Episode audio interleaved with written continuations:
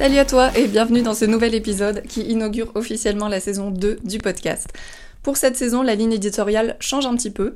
On va se concentrer sur la stratégie de marque euh, et le design. Et dans chaque épisode, seul ou avec mes invités, je vais décrypter une marque en fait ou un concept de stratégie de marque. L'objectif est double mettre en lumière des marques qui me tiennent à cœur et démocratiser la stratégie de marque pour que toi aussi tu puisses créer des marques cohérentes, humaines et durables. Alors aujourd'hui, on part à la découverte de Bertie Isabeau et de sa stratégie de marque engagée pour l'inclusivité et la diversité corporelle. Donc Bertie Isabeau, c'est une marque de lingerie fondée en 2017 par Bertie Beneteau, dont j'admire énormément le parcours, euh, la transparence et l'engagement. Je sais pas pour toi, mais perso, j'ai jamais trouvé mon compte au rayon lingerie. les formes, les couleurs, les messages renvoyés par les pubs, bref, euh, tout me donnait envie de m'enfuir euh, et de me résigner à porter des culottes Dim, tu sais, les fameuses pas ouf sexy mais très confortables. ben, le pari de Bertie Isabeau, c'est de bousculer les codes de cette industrie, pour créer de la lingerie inclusive, euh, douce pour le corps en fait et l'estime de soi. Elle veut vraiment contribuer à libérer les corps, euh, les mentalités et laisser en fait bah, le soin à tous et toutes de s'approprier son propre corps en se défaisant du regard de l'autre et surtout du regard du patriarcat. Donc dans une industrie aussi normée et codifiée que celle de la mode et de la lingerie, c'est loin d'être évident de bousculer les codes. Et le pari de Berthier, c'est une marque de lingerie inclusive, engagée et écologique. Donc un petit peu tout l'inverse euh, des grands noms de l'industrie en ce moment. Et pourtant, bah, six ans après, ça fonctionne. Elle est parvenue à se faire une place dans l'industrie, mais surtout dans le cœur de son audience, et c'est de ça dont on va le plus parler aujourd'hui. Donc comment une marque aussi humaine et engagée naît sur un marché aussi codifié? Tout commence à New York en 2017. Euh, Bertie Beneteau donc, est styliste modéliste formée à Paris au sein de l'école Mode Art International. Et en fait, elle commence sa carrière euh, dans des grandes enseignes de luxe sur l'avenue Montaigne à Paris. Et elle finit en fait par poser ses valises à New York euh, quelques années pour bosser notamment dans la première boutique US de Zadig et Voltaire. Donc bien que voilà, c'est toutes des marques qui correspondent pas exactement à ce qu'elle a fondé maintenant, mais en fait l'énergie créatrice qu'elle puise à New York lui donne envie de créer sa propre marque. Et au départ, elle est attirée par des marques de mode dites masculines, on va dire, notamment par en les silhouettes euh, masculines et androgynes. Mais elle se rend compte que bah, des marques en fait qui prennent ce positionnement, il y en a plein, et que c'est peut-être pas pertinent d'en créer une autre. En revanche, au niveau lingerie, il y a de quoi faire. Euh, elle-même n'est pas franchement à l'aise dans ses sous-vêtements, et c'est visiblement le cas en fait bah, de beaucoup de personnes autour d'elle. Donc elle se dit, ok, il y a probablement un truc à faire, euh, il y a un manque réel de confort, euh, d'appropriation en fait avec ce qui est proposé sur le marché. Donc elle décide de mettre la main à la pâte et de créer en 2017 sa première collection qui voit donc le jour à Brooklyn, notamment grâce à un petit atelier en fait qui s'appelle l'atelier Amelia, euh, et qui crée en fait euh, vraiment à taille humaine des collections pour soutenir en fait les jeunes créatrices et les jeunes designers de mode. Euh, donc au départ, le manifeste de marque de Bertie Isabeau, il est déjà clair et aligné. C'est de la lingerie à la fois confortable et sexy, avec un circuit de fabrication court et des matières douces pour le corps et la planète. La première collection marche de ouf. Elle est invitée à la Fashion Week de Vancouver. Et en parlant de manifeste, c'est d'ailleurs lors de cette Fashion Week euh, que Bertie Isabeau a l'occasion de mettre en action son manifeste de marque, euh, notamment grâce à une anecdote. En fait, au moment de défiler, bah, les équipes de l'événement viennent la voir en fait et viennent voir les modèles et leur proposent en fait des talons de genre 12 cm pour défiler, ce qui est la norme dans le milieu, voilà. Et euh, Bertie Isabeau refuse catégoriquement en disant un truc du genre bah, vous portez des talons quand vous êtes en lingerie, vous? Ben moi non, donc on va pas faire ça. Et du coup, à la place de talons, les modèles ont défilé en fait dans des petits chaussons euh, en dentelle noire confectionnés avec les chutes des pièces de lingerie. Donc c'est un move euh, juste génial, tout en douceur mais en même temps très engagé.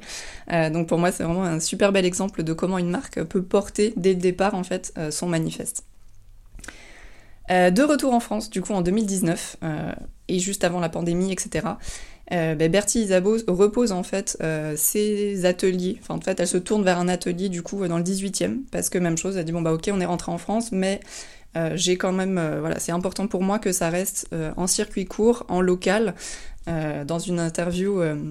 je te mettrai tous les liens dans la description de l'épisode, mais dans une interview, elle dit voilà, elle a pas envie du coup de prendre l'avion pour aller visiter les ateliers qui fabriquent ces, ces morceaux quoi. Donc en utilisant toujours une stratégie de marque ultra cohérente et engagée, donc elle se rapproche d'ateliers en fait dans le 18e et elle va continuer du coup bah, de déployer sa marque comme ça jusqu'à aujourd'hui.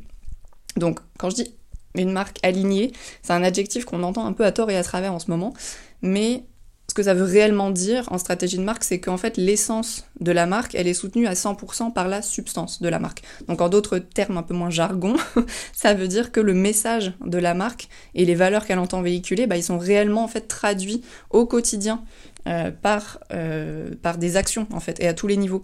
Genre c'est pas du vent quoi, c'est pas juste euh, des petites valeurs mises sur un site web et, et ensuite on fait plus rien quoi.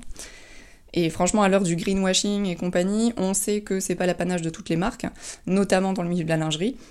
Euh, donc voilà, ça fait du bien en fait d'avoir une marque qui assume et qui est ultra engagée à ce niveau-là. Parce que vraiment pour Bertie Isabeau, chaque décision, c'est un vote en fait. Et c'est pour ça aussi que j'ai eu envie de te parler de cette marque aujourd'hui. C'est parce que à mes yeux, c'est un des plus bels exemples actuels d'une marque qui affronte en fait les normes d'un marché pour porter en étendard euh, son manifeste et réellement bah, servir son audience cible aller vraiment bah, se battre pour ce en quoi elle croit, quoi. Donc, dans les faits, ça donne quoi?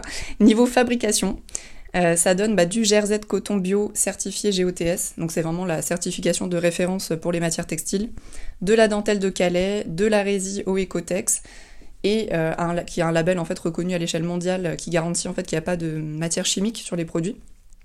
Donc comme je disais, c'est un circuit court aussi, donc avec des ateliers, euh, les ateliers Masla dans le 18e, et qui produisent en fait à chaque fois en petite quantité. Donc chaque collection se décline uniquement en 7 modèles. Donc il y a 3 body, 3 euh, ensembles culottes brassières et euh, des bardeurs et un pyjama. Et du coup, comme elle le dit sur son site, en fait, ne pas surproduire pour elle, c'est un choix. Donc avec des modèles qui sont euh, indémodables et durables, et quitte à voilà refaire, recommander aux besoins, mais on ne fait pas de surstock, pas de surplus quoi. Et enfin, du coup, bah, toutes les collections sont fabriquées euh, du XS au triple XL, voire même sur mesure euh, selon certaines demandes.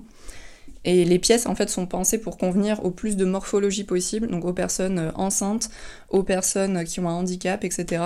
Et, vraiment, au niveau de la lingerie, bah, il y a du gros taf à faire là-dessus, quoi. niveau vente et bénéfices, bah, là aussi, la marque a fait des choix cohérents notamment en fait avec les emballages pour la livraison qui sont réutilisables. Euh, donc par euh, qui est un fabricant français d'emballages réutilisables. Donc tu as juste en fait à les renvoyer par la poste gratuitement une fois euh, réception de ton colis. Et sachant que en 2022 et après notamment bah, la pandémie du Covid, le e-commerce c'est actuellement genre 241 millions de tonnes d'emballages qui ont été créés en abattant 3 milliards d'arbres. Et, et 86 millions de tonnes de plastique en fait qui sont utilisées pour les emballages de colis. Et dans tout ça, seulement 14% du plastique est, réutilisé en fait et recyclé. Donc bon, c'est euh, voilà, il y a du taf à faire. Donc ça fait du bien, pareil, d'avoir en fait une marque qui, euh, qui porte ses engagements et qui trouve des solutions en fait parce qu'il y en a. Au niveau des bénéfices, là aussi, c'est quelque chose qui me touche énormément. Euh, donc chaque année, en fait, Bertie Isabeau fait participer sa commu sur Instagram pour choisir une association parmi une liste d'organismes qui partagent ses valeurs. Euh, et en fait, bah, chaque année, elle en choisit une et c'est 5% euh, des bénéfices qui sont reversés à cet assaut. Donc il y a par exemple eu, euh, depuis qu'ils sont lancés, SOS Homophobie, Cœur de Rose qui finance la recherche contre le cancer du sein. Il y a eu Règle élémentaire qui se bat contre la précarité menstruelle. Et en 2022, c'était ACT UP qui lutte contre le sida. Donc au-delà de valeurs joliment communiquées sur un site, bah chez Bertie Isabeau, ça passe vraiment à l'action. Et pour moi, c'est ça qui renforce un manifeste de marque et qui renforce en fait la confiance qu'une audience cible va avoir en une marque sur le, long terme. Au-delà de la fabrication et de la vente, euh, ce que j'admire personnellement aussi chez Bertie Isabeau, c'est vraiment sa stratégie de communication. Parce que même chose, elle est basée en fait sur l'audience. Et pour moi, c'est un pilier fondamental d'une stratégie de marque c'est que vraiment absolument chacun des choix est fait pour soutenir le manifeste et pour vraiment soutenir en fait, euh, pour servir, même si j'aime pas tellement ce terme, mais l'audience. Euh, tous les modèles en fait, euh, tous et toutes d'ailleurs, sont des personnes soit connues soit anonymes, mais qui en tous les cas partagent tous et toutes un militantisme féministe, queer, sans étiquette, libéré des injonctions à être un certain type de corps, une taille, une ethnie, un âge ou un genre assigné, etc. Euh, donc on va, voir par exemple hum, l'artiste non binaire et queer euh, Abby Beach que j'adore, euh, le journaliste et auteur trans Tal Madesta, et en fait, et voilà, plein de, personnes, si tu tapes Bertie Isabeau dans les hashtags sur Instagram, tu vas tomber sur plein de personnes connues ou plus anonymes, mais qui partagent ces mêmes valeurs et en fait qui portent la marque tous et tous ensemble. Tous et toutes ensemble, pardon. Euh, donc que ce soit, et aussi les vidéos, en fait c'est ça, les vidéos, les photos, il n'y a rien qui est chorégraphié, il n'y a aucune photo qui est retouchée, euh, et le but en fait c'est vraiment bah, de laisser au modèle euh, la liberté de mouvement de leur corps, celle qui leur convient en fait pour vraiment bah, exprimer les émotions qu'elle leur demande d'exprimer quoi. Donc faire le choix de s'entourer d'artistes engagés comme ça pour un militantisme féministe, queer et décolonial, à mon sens, c'est une des meilleures façons euh, de fabriquer en fait bah, la crédibilité sur le long terme et l'engagement de la marque. Parce que bah, au-delà des artistes comme je disais en fait c'est euh, elle passe vraiment par ce qu'on appelle le user generated content. Donc c'est littéralement du contenu créé par les utilisatrices. Euh, et en fait donc parmi tous les posts il y en a un qui m'a vraiment touché c'est notamment donc un post créé par Aurélien HD donc il y aura la description le petit lien dans la description, mais qui est artiste photographe queer euh, non binaire avec encore une petite plateforme, enfin voilà, 300 et quelques abonnés, mais donc peu importe en fait, il, voilà, il y a une photo de, cette personne du coup qui porte les pièces euh, à Londres en train de marcher et tout, et qui dit merci à, Bertie Isabeau en fait pour ces pièces si belles. C'est un plaisir intense de s'en saisir, euh, aussi bien qu'une armure fabriquée en amour propre. Enfin, c'est juste, ça pourrait être ça écrit sur le site, tu vois. Enfin, c'est vraiment ça prouve à quel point la marque fait sens et a vraiment compris ce dont avait besoin son audience, quoi.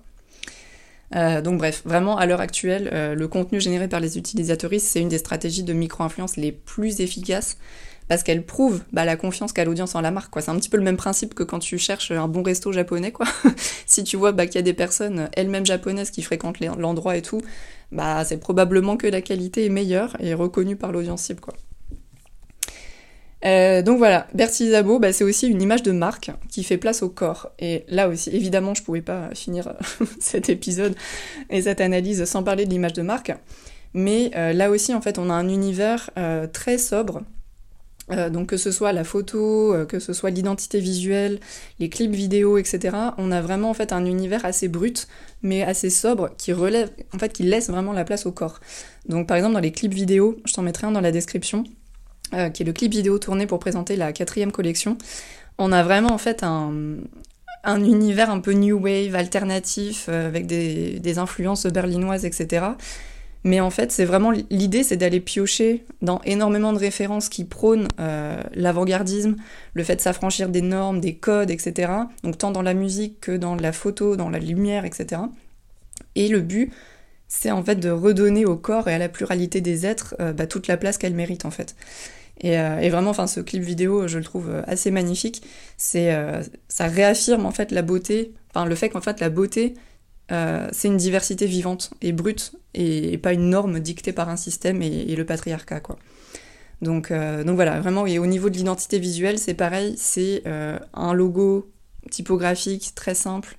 Il y a voilà blanc, noir, il n'y a pas d'éléments graphiques, fioritures, enfin vraiment, tout est très sobre et brut. Euh, et, le site, en fait, ben, on ne voit que les modèles, on ne voit que les corps, euh, avec énormément, ben, comme je disais, en fait, une diversité de morphologie, donc des corps euh, handicapés, des corps gros, des corps minces, des corps dits masculins, dits féminins, etc. Et on fait vraiment la place à tout le monde, quoi. Donc, donc voilà. Pour moi, c'est vraiment un exemple d'une marque qui ancre sa vision et son manifeste dans, dans des actions réelles, quoi. Et ça fait toute la différence. La dernière raison pour laquelle euh, cette marque me touche, c'est aussi parce que sa stratégie de marque, elle est ancrée dans les valeurs personnelles de sa fondatrice. Et ça, pour moi, donc dans l'approche de stratégie de marque que j'essaye de transmettre, euh, tant dans la façon dont moi je crée des marques pour mes clients clientes ou euh, à travers les offres pour transmettre en fait la stratégie de marque, c'est vraiment pour moi en fait les fondatrices doivent porter leur marque parce que s'il y a la moindre dissonance entre les valeurs d'une marque euh, en tant que voilà l'entité de marque et les valeurs des fondatrices, il va y avoir potentiellement euh, ça, genre, ça va être révélé à un moment donné par des petites actions, par etc. Enfin, et là, on a vraiment en fait une cohérence, un alignement, et, et du coup, la marque est ancrée dans quelque chose de vraiment tangible qui en fait façonne la confiance encore plus. Parce que du coup, bah, derrière Bertie Isabeau, il y a Bertie Beneteau, qui est donc une femme euh, bah, engagée, euh, féministe, euh, en couple avec une femme, et qui a décidé en fait bah, de contribuer à sa hauteur avec ce qu'elle savait faire, à dégommer le patriarcat, et, voilà, genre une culotte en dentelle à la fois, on y va et on, contribue à notre façon quoi. Et ça pour moi c'est beaucoup plus fort en fait. Donc, donc voilà, on arrive à la fin de cet épisode. J'espère que le concept t'a plu. donc dans la description, je te remettrai tous les liens, donc que ce soit vers euh, les labels euh, qu'on a mentionnés, vers les personnes, donc les artistes, etc., que j'ai mentionnés aussi. Euh, et voilà, j'espère que ça t'a plu. Merci d'avoir été là pour inaugurer cette deuxième saison. je te laisse profiter de ton dimanche et on se retrouve dans deux semaines pour un nouvel épisode. Ciao